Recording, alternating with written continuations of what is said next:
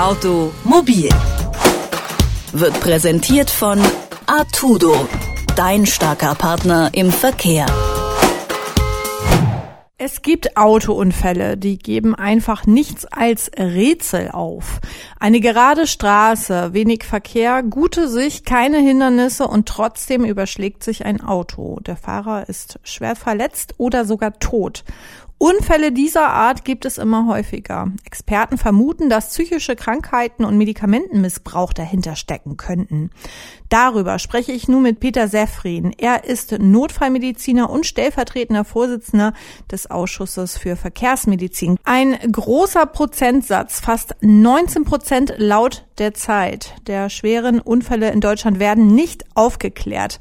Was ist denn an diesen Unfällen oft so rätselhaft? Es gibt aus dem Jahr 2011 eine Zahl, die besagt, dass 1400 Unfälle mit Personenschäden unter dem Einfluss berauschender Mittel entstanden sind. Dieses ist ein Hinweis aber es gibt natürlich eine große Dunkelziffer, bei denen ein solcher Einfluss nicht nachweisbar ist oder nicht nachgewiesen werden kann. Psychische Erkrankungen und Medikamente, die nicht so einfach nachzuweisen sind, werden bei den Untersuchungen oft äh, gar nicht berücksichtigt.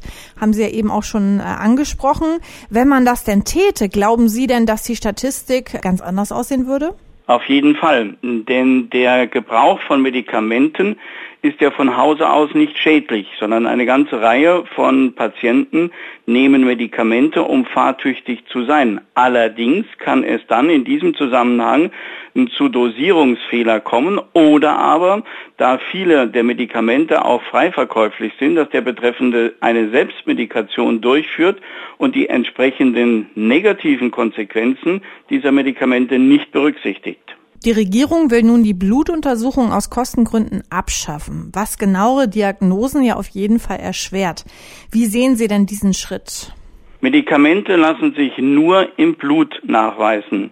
Wenn es zu einer solchen Abschaffung käme, bei dem Verdacht, dass der Betreffende sogenannte berauschende Mittel zu sich genommen hätte, wäre ein solcher Nachweis nicht mehr möglich. Eine reine Beurteilung aufgrund der ja äh, von außen erkennbaren Symptome durch Polizeibeamte ist mehr als schwierig, sogar in einigen Fällen gar nicht möglich.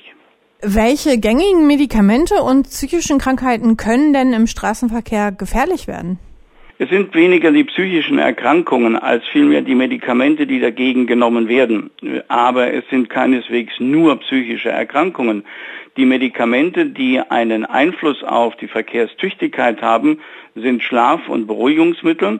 Auf der anderen Seite Schmerzmittel und für psychische Erkrankungen sind es die sogenannten Antidepressiva und die Neuroleptika.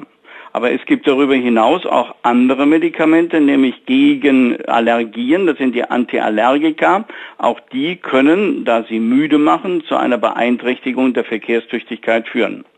Aber wie kann es denn sein, dass Autofahrer sich hier offensichtlich so oft verschätzen und ins Auto steigen, obwohl sie wirklich harte Medikamente einnehmen? Sie haben sich wahrscheinlich vorher nicht über die Wirkung dieser Medikamente informiert. Diese Informationen gibt es in den Beipackzettel. Dort finden Sie auch entsprechende Warnhinweise. Und es kommt noch eines dazu. Diese Medikamente können insbesondere dann, wenn sie gleichzeitig mit Alkohol eingenommen werden, zu einer weiteren Beeinträchtigung führen. Das heißt nicht nur das Medikament selbst, sondern die Kombination eines Medikamentes mit Alkohol kann dann hinterher eine solche Beeinträchtigung zur Folge haben. Wie könnte man denn das Problem anpacken? Wie kann man es lösen?